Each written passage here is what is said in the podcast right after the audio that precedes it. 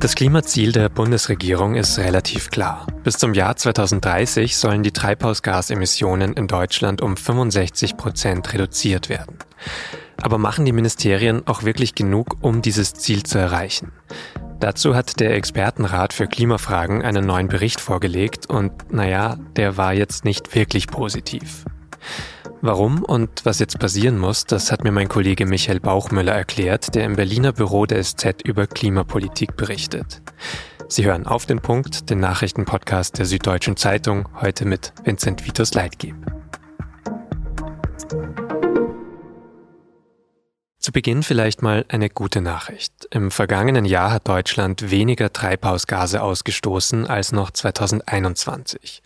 Es sind auch deutlich weniger als 2019, dem letzten Jahr vor der Corona-Krise. Das hat das Umweltbundesamt berechnet. Und der Expertenrat für Klimafragen hat das bei einer Pressekonferenz am Montag bestätigt. Aber der Vorsitzende des Expertenrats, Hans-Martin Henning, sagt eben auch, das ist viel zu wenig, wenn wir auf das schauen, was wir in ein paar Jahren erreichen wollen. Würden wir jetzt diese Minderung von 2019 auf 2022 bis 2030 fortschreiben, das waren rund 2,1 Prozent im Mittel pro Jahr, würde das Klimaziel für 2030 um rund 190 Megatonnen verfehlt. Das etwas plastischer zu machen, das entspräche einer Überschreitung des Zielwerts für 2030 um mehr als 40 Prozent. Langfristig gesehen sind die aktuellen Zahlen also sehr schlecht für die Ziele der Bundesregierung. Warum der Trend so negativ ist, das zeigen dann Details aus dem Bericht. Es gibt nämlich zum Beispiel jetzt schon zwei Sektoren, in denen es sogar mehr Emissionen als letztes Jahr gab. Der Bausektor, der überschreitet schon zum dritten Mal in Folge seine Ziele und zum zweiten Mal trifft das jetzt auf den Verkehrssektor zu. Andere Sektoren konnten das zwar 2022 ausgleichen, aber das liegt wohl weniger daran, dass dort strukturell Dinge verbessert wurden, sondern eher an äußeren Umständen. In der Industrie wurde zum Beispiel durch den Ukraine-Krieg und die hohen Energiepreise weniger produziert. Sollte das wieder voll anlaufen, würden auch da die Emissionen wieder steigen. Außerdem gibt es mit Blick auf den Energiesektor seit Samstag keinen Atomstrom mehr in Deutschland. Statt Gas aus Russland wurde 2022 wieder vermehrt auf Kohle und Öl gesetzt. Der Ausbau von erneuerbaren Energien ist einfach noch nicht weit genug, das zu ersetzen. Brigitte Knopf, die stellvertretende Vorsitzende vom Expertenrat, sagt deshalb, wir sehen eigentlich, dass wir in keinem Sektor wirklich ähm, auf einem guten Weg sind. Und das heißt, auch wenn wir aggregiert betrachten, ist es nicht so, dass ein Sektor dem anderen was ausleihen könnte, dass es da irgendwo Puffer gibt. Die letzte Aussage war natürlich auch eine Anspielung auf eine geplante Reform des Klimaschutzgesetzes der Bundesregierung. Unter anderem darüber habe ich mit meinem Kollegen Michael Bauchmüller gesprochen. Michael, die Hauptaussage dieses Expertenrats für Klimafragen war ja durchaus deutlich, die Klimaziele der Bundesregierung 2030 werden, wenn wir so weitermachen, verfehlt. Hat dich das überrascht in der Klarheit? Nein, eigentlich nicht. Also zum einen, ähm, weil vieles, was jetzt ähm, gerade erst angestoßen ist, zum Beispiel der Ausbau erneuerbarer Energien, natürlich auch eine gewisse Zeit braucht. Und das, was der Expertenrat da gemacht hat, ähm, war jetzt der Blick nach hinten. Die haben einfach angeschaut, wie waren die Emissionen 2019, wie waren sie im letzten Jahr und haben das hochgerechnet. Ähm, und da ist das Tempo in der Tat viel zu langsam. Was mich überrascht hat, war ähm, eigentlich das Ausmaß der Verfehlung. Weil das Klimaschutzgesetz hat ja für jedes einzelne Jahr ähm, einen bestimmten, eine bestimmte Zielmarke gesetzt. Für 2030 äh, wären das 438 Millionen Tonnen. Mehr soll in diesem Land nicht mehr emittiert werden. Und der Expertenrat sagt jetzt, äh, aber wenn wir so weitermachen wie bisher, dann landen wir nicht bei 438, sondern bei 628 Millionen Tonnen. Und das ist schon echt ein Wort. Und äh, da muss man sich erstmal die Augen reiben und sich fragen, reicht das Tempo, das die Koalition jetzt anlegt, zum Beispiel beim Ausbau der Erneuerbaren oder bei grünem Wasserstoff, um tatsächlich dieses Ziel zu erreichen? Und da würde ich sagen, da ist, ähm, da muss sie echt noch eine Schippe drauflegen. Ich fand sie auch irgendwie nachvollziehbar, als das präsentiert wurde, dass zum Beispiel im Verkehr große Themen da sind. Das war jetzt auch äh, öfter in der Berichterstattung wieder präsent. Der zweite Sektor, der so ein bisschen hervorgehoben wurde, problematisiert wurde, war nochmal das Bauen. Kannst du erklären, warum gerade da auch so viele Emissionen ausgestoßen werden? Naja, also beim Bauen oder bei den Gebäuden geht es ja eigentlich im Kern um die Heizung und Warmwasser. Also wie produzieren wir die Wärme in unseren Wohnungen? Und ich meine, jeder muss nur mal in seinen Keller gehen und schauen, wie das da funktioniert. Und in den allermeisten Fällen, weit über 90 Prozent, ähm, ist es eben fossile Energie, die dafür sorgt. Und das ist so ähnlich wie beim Verkehr. Das ähm, kann man eben nicht mehr so einfach per Gesetz machen, sondern das sind auch individuelle Entscheidungen. Also ob man sein Auto austauscht oder ob man sich eine neue Heizung einbaut. Das macht jeder auch erstmal von seinem Geldbeutel abhängig, wenn er überhaupt selber als Eigentümer so direkt in der Lage ist und nicht abhängig von seinem Vermieter oder seiner Vermieterin. Und ähm, was das nach sich zieht, das haben wir ja gerade in jüngster Zeit erlebt, als äh, Robert Habeck sein Gesetz vorgelegt hat äh, für den Gebäudeenergieverbrauch und erstmal ein Aufschrei der Empörung äh, durchs Land ging, dass da tatsächlich einer sagen will, nach 30 Jahren ist Schluss mit äh, eurer Heizung im Keller. Und ähm, das ist tatsächlich auch noch eine ziemliche ähm, Marathonaufgabe, die da vor dem Land liegt. Das ist vielleicht ein ganz guter Stichpunkt. Der Expertenrat hat ja gesagt, dass selbst die Sektoren, die Emissionen eingespart haben, da waren sie eigentlich äußere Faktoren, die das bedingt haben. Müssen wir also noch darauf warten, dass neue Strukturen irgendwie wirken oder ist da gar nichts vorangegangen auf struktureller Ebene? Ich würde sogar sagen, im letzten Jahr ist strukturell eher einiges nach hinten gegangen als nach vorne, äh, wenn wir nur daran denken, dass äh, Kohlekraftwerke wieder ans Netz gekommen sind, die man eigentlich schon hatte stilllegen wollen oder die schon stillgelegt waren. Ähm, und also strukturell wäre zum Beispiel ein Schritt, der wirklich viel bringt, eben der Kohleausstieg. Und der verlangt eben, dass man dann auch äh, entsprechend die erneuerbaren Energien ausbaut. Ähm, und das eine geht nicht ohne das andere. Und da sind wir in den letzten Jahren deutlich zu langsam gewesen. Anderes Thema ist natürlich die Industrie. Bei der Industrie haben wir gesehen, und das hat der Expertenrat ja auch ähm, hervorgehoben, da gab es Einsparungen im letzten Jahr.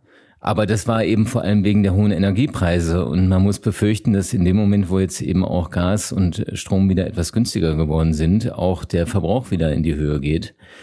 Das dritte Feld, das hatten wir eben schon, das ist eben die Frage, wie schnell schaffen wir es tatsächlich, Heizungen durch Wärmepumpen zu ersetzen oder Verbrennerautos durch weniger Autoverkehr und Elektromobilität.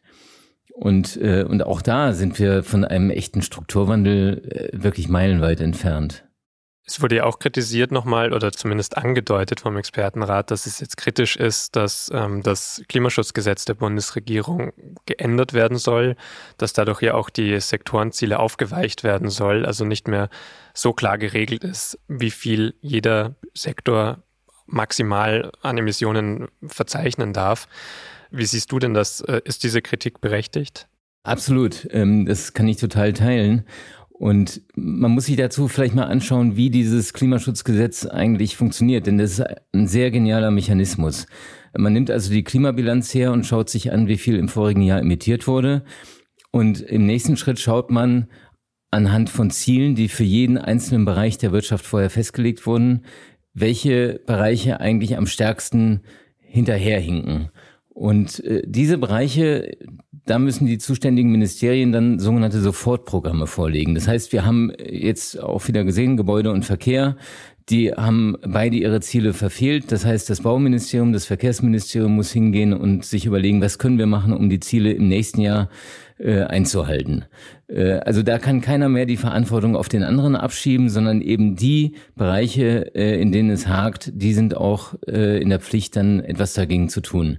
Genau das will jetzt die Bundesregierung aushebeln. Also man will wieder verstärkt aggregiert schauen. Das heißt, was macht die äh, deutsche Wirtschaft insgesamt? Wie viel hat sie emittiert? So nach dem Motto, wenn alles in Ordnung ist, dann, äh, dann muss ja auch keiner was machen.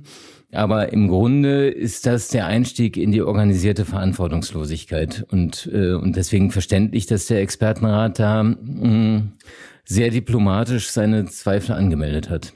Dann verlässt sich im Worst Case ein Ministerium drauf, dass das andere schon genug machen wird und ähm, macht selbst nichts mehr. Ganz genau. Also es kommt wahrscheinlich auch sehr stark aus der FDP. Es zielt vor allem auf äh, Volker Wissing, den FDP-Verkehrsminister der eigentlich schon im letzten Jahr kein äh, Sofortprogramm vorgelegt hat, das den Namen verdient. und der halt von Jahr zu Jahr immer wieder sehen wird, dass er eigentlich mehr tun muss und, äh, und das Gesetz mehr von ihm verlangt. Das ist natürlich sehr unangenehm, da ist man auch in unschönen Schlagzeilen. Ähm, aber wir werden die Klimaziele nicht äh, dadurch erreichen, dass wir unschöne Schlagzeilen umgehen. Das wollte ich jetzt aber auch nochmal konkret nachfragen. Es gab ja eben so eine Aufforderung nach einem Sofortprogramm vergangenes Jahr schon für den Verkehrsbereich, jetzt eben für Gebäude und Verkehrssektoren. Ist es denn gar nicht so, dass man das sanktionieren kann, wenn du jetzt sagst, das hatte den Namen eigentlich gar nicht verdient? Also so eine echte Sanktion steht jedenfalls nicht in dem Gesetz drin. Natürlich kann man irgendwann die Ministerien vor das Verfassungsgericht ziehen und sagen, ihr habt ja gar nicht äh, das getan, was das Gesetz von euch verlangt. Aber auch das wäre ein zäher und langer Prozess. Also eigentlich ähm, nützt es im Augenblick nur, die Ministerien wieder und wieder an den Pranger zu stellen und, äh, und zu sagen, da verlangen wir mehr, wir als Bevölkerung und Bürgerinnen und Bürger.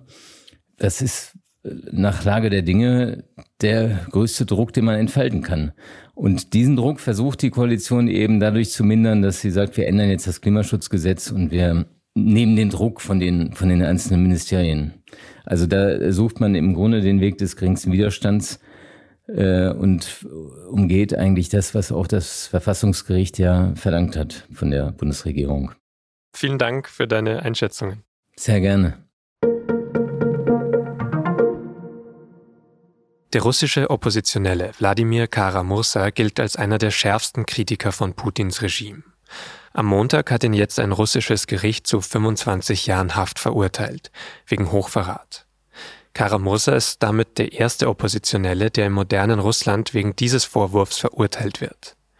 Seine Verteidiger betonen, er werde für seine politische Haltung bestraft.